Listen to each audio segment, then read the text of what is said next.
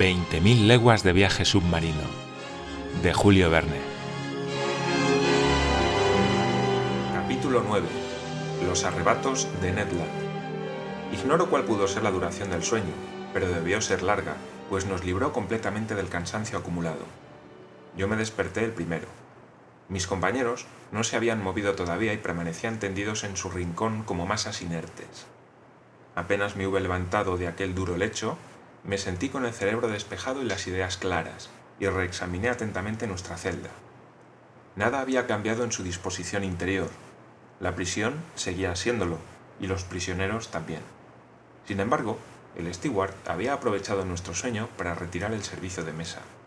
Nada indicaba, pues, un próximo cambio de nuestra situación, y me pregunté seriamente si nuestro destino sería el de vivir indefinidamente en ese calabozo. Esa perspectiva me pareció tanto más penosa cuanto que, si bien mi cerebro se veía libre de las obsesiones de la víspera, sentía una singular opresión en, el pecho. Respiraba con dificultad, al no bastar el aire muy pesado al funcionamiento de mis, de mis pulmones. Aunque la cabina fuese bastante amplia, era evidente que habíamos consumido en gran parte el oxígeno que contenía. En efecto, cada hombre consume en una hora el oxígeno contenido en 100 litros de aire, y el aire, cargado entonces de una cantidad casi igual de ácido carbónico, se hace irrespirable. Era pues urgente renovar la atmósfera de nuestra cárcel, y también, sin duda, la del barco submarino. Esto me llevó a preguntarme cómo procedería para ello el comandante de aquella vivienda flotante. ¿Obtendría el aire por procedimientos químicos, mediante la liberación por el calor del oxígeno contenido en el clorato de potasa y la absorción del ácido carbónico por la potasa cáustica? En ese caso, debía haber conservado alguna relación con los continentes para procurarse las materias necesarias a tal operación. ¿O se limitaría únicamente a almacenar en depósitos el aire bajo altas presiones para luego distribuirlo según las necesidades de su tripulación? Tal vez. Quedaba también el procedimiento, más cómodo y económico, y por tanto más probable, de emerger a la superficie de las aguas para respirar, como un cetáceo, y renovar así su provisión de atmósfera para un periodo de 24 horas. Fuera cual fuese el método adoptado, me parecía prudente que se empleara sin más tardanza. En efecto, mis pulmones se sentían ya obligados a multiplicar sus inspiraciones para extraer de la celda el escaso oxígeno que contenía. De repente, me sentí refrescado por una corriente de aire puro y perfumado de emanaciones salinas. Era la brisa del mar, vivificante y cargada de yodo. Abrí ampliamente la boca y mis pulmones se saturaron de frescas moléculas. Al mismo tiempo, sentí un movimiento de balanceo, de escasa intensidad, pero perfectamente determinable. El barco, el monstruo de acero, acababa evidentemente de subir a la superficie del océano para respirar, al modo de las ballenas. La forma de ventilación del barco quedaba, pues, perfectamente identificada. Tras absorber a pleno pulmón el aire puro, busqué el conducto, el aerífero que canalizaba hasta nosotros el bienhechor efluvio y no tardé en encontrarlo. Por encima de la puerta se abría un agujero de aireación que dejaba pasar una fresca columna de aire para la renovación de la atmósfera de la cabina. Me hallaba concentrado en esa observación cuando Ned y Conseil se despertaron casi al mismo tiempo, bajo la influencia de la revivificante aeración. Ambos se restregaron los ojos, desperezaron los brazos y se pusieron en pie en un instante. ¿Ha dormido bien el señor? preguntó Conseil con su cortesía consuetudinaria. Magníficamente, respondí. ¿Y usted, Ned? Profundamente, señor profesor. Pero si no me engaño, me parece que estoy respirando la brisa marina. Un marino no podía engañarse.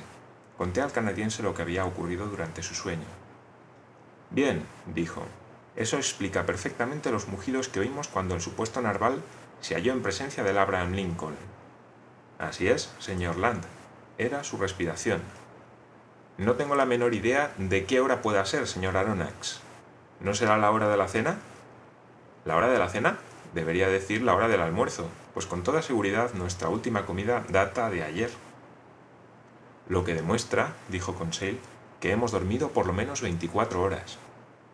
Esa es mi opinión, respondí. No voy a contradecirle, manifestó Ned Land. Pero cena o almuerzo el steward sería bienvenido, ya trajera una u otro, una y otro, corrigió Conseil. Justo, replicó el canadiense, pues tenemos derecho a dos comidas y por mi parte haría honor a ambas. Pues bien, Ned, esperemos, respondí. Es evidente que estos desconocidos no tienen la intención de dejarnos morir de hambre, ya que si así fuera no tendría sentido la comida de ayer. A menos que ese sentido sea el de cebarnos, replicó Ned. Protesto, respondí. No hemos caído entre caníbales. Una golondrina no hace verano, dijo con seriedad el canadiense.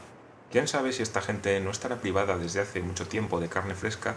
Y en ese caso, tres hombres sanos y bien constituidos como el señor profesor, su doméstico y yo... Aleje de sí esas ideas, señor Land, respondía el arponero.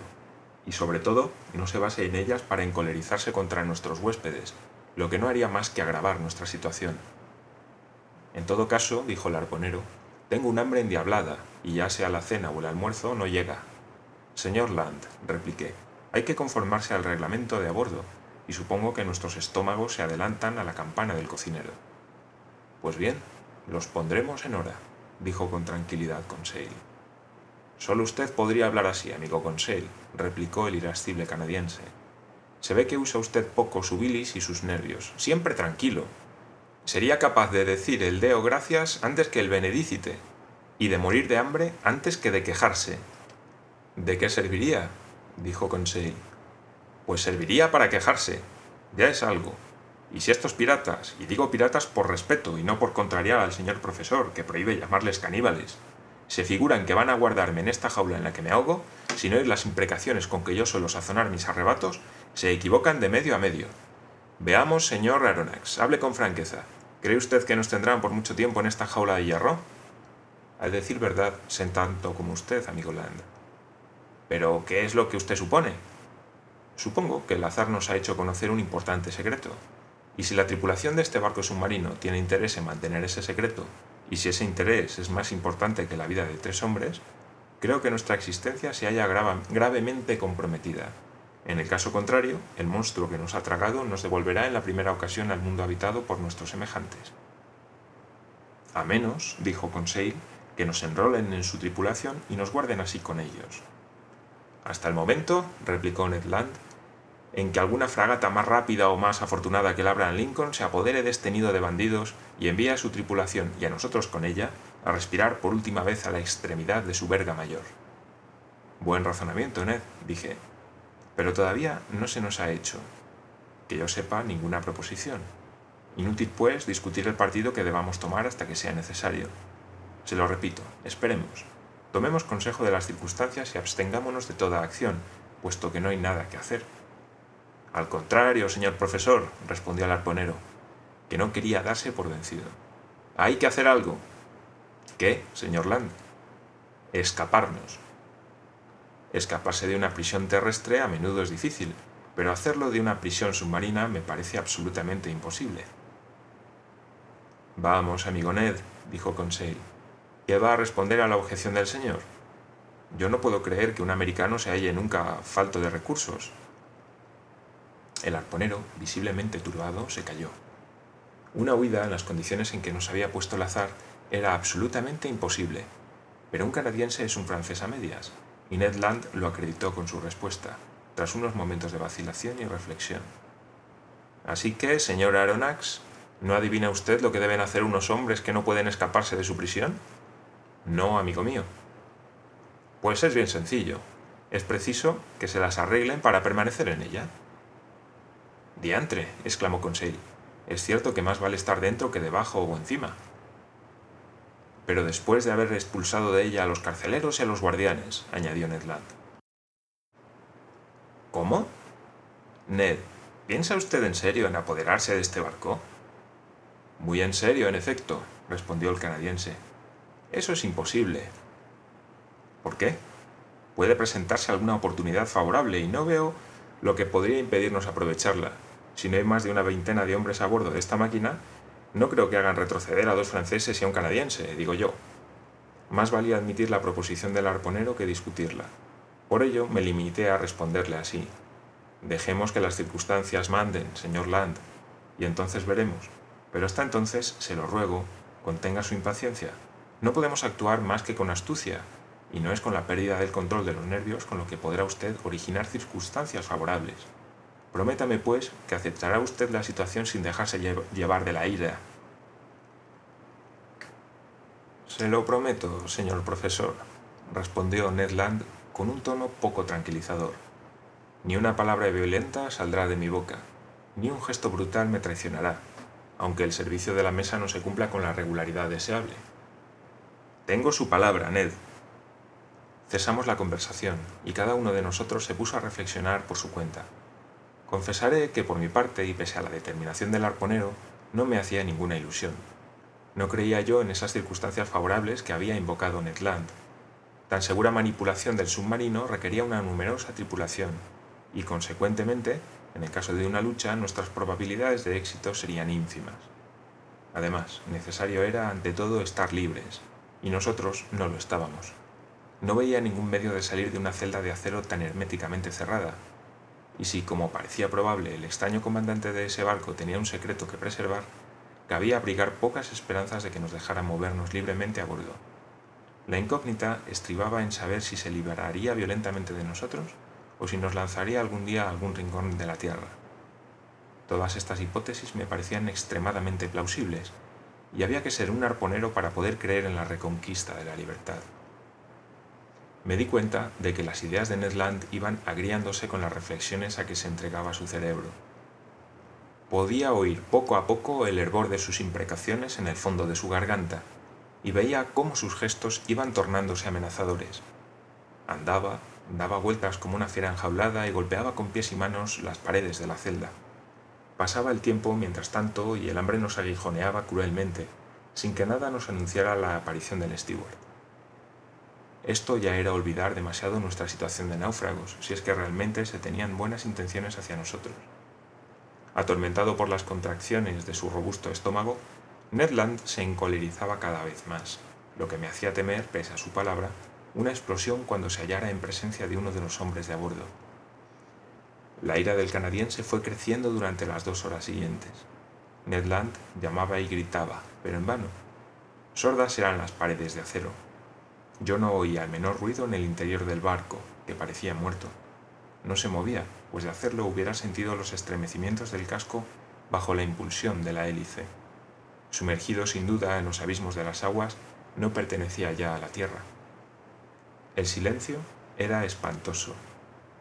No me atrevía a estimar la duración de nuestro abandono, de nuestro aislamiento en el fondo de aquella celda.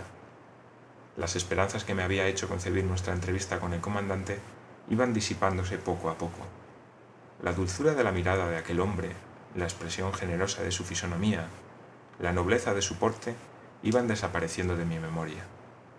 Volví a ver al enigmático personaje, sí, pero tal como debía ser, necesariamente implacable y cruel. Me lo imaginaba fuera de la humanidad, inaccesible a todo sentimiento de piedad, un implacable enemigo de sus semejantes, a los que debía profesar un odio imperecedero.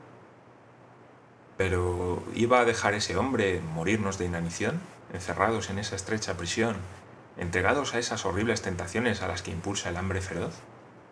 Tan espantosa idea cobró en mi ánimo una terrible intensidad, que con el refuerzo de la imaginación me sumió en un espanto insensato. Conseil permanecía tranquilo, en tanto que Ned Land rugía. En aquel momento oímos un ruido exterior, el de unos pasos resonados por las losas metálicas, al que pronto siguió el de un corrimiento de cerrojos. Se abrió la puerta y apareció el steward. Antes de que pudiera hacer un movimiento para impedírselo, el canadiense se precipitó sobre el desgraciado, le derribó y le mantuvo asido por la garganta. El steward se asfixiaba bajo las poderosas manos de Ned Land. Conseil estaba ya tratando de retirar las manos del arponero a su víctima medio asfixiada, y yo iba a unirme a sus esfuerzos cuando súbitamente me clavaron al suelo estas palabras, pronunciadas en francés. Cálmese, señor Land, y usted, señor profesor, tenga la amabilidad de escucharme.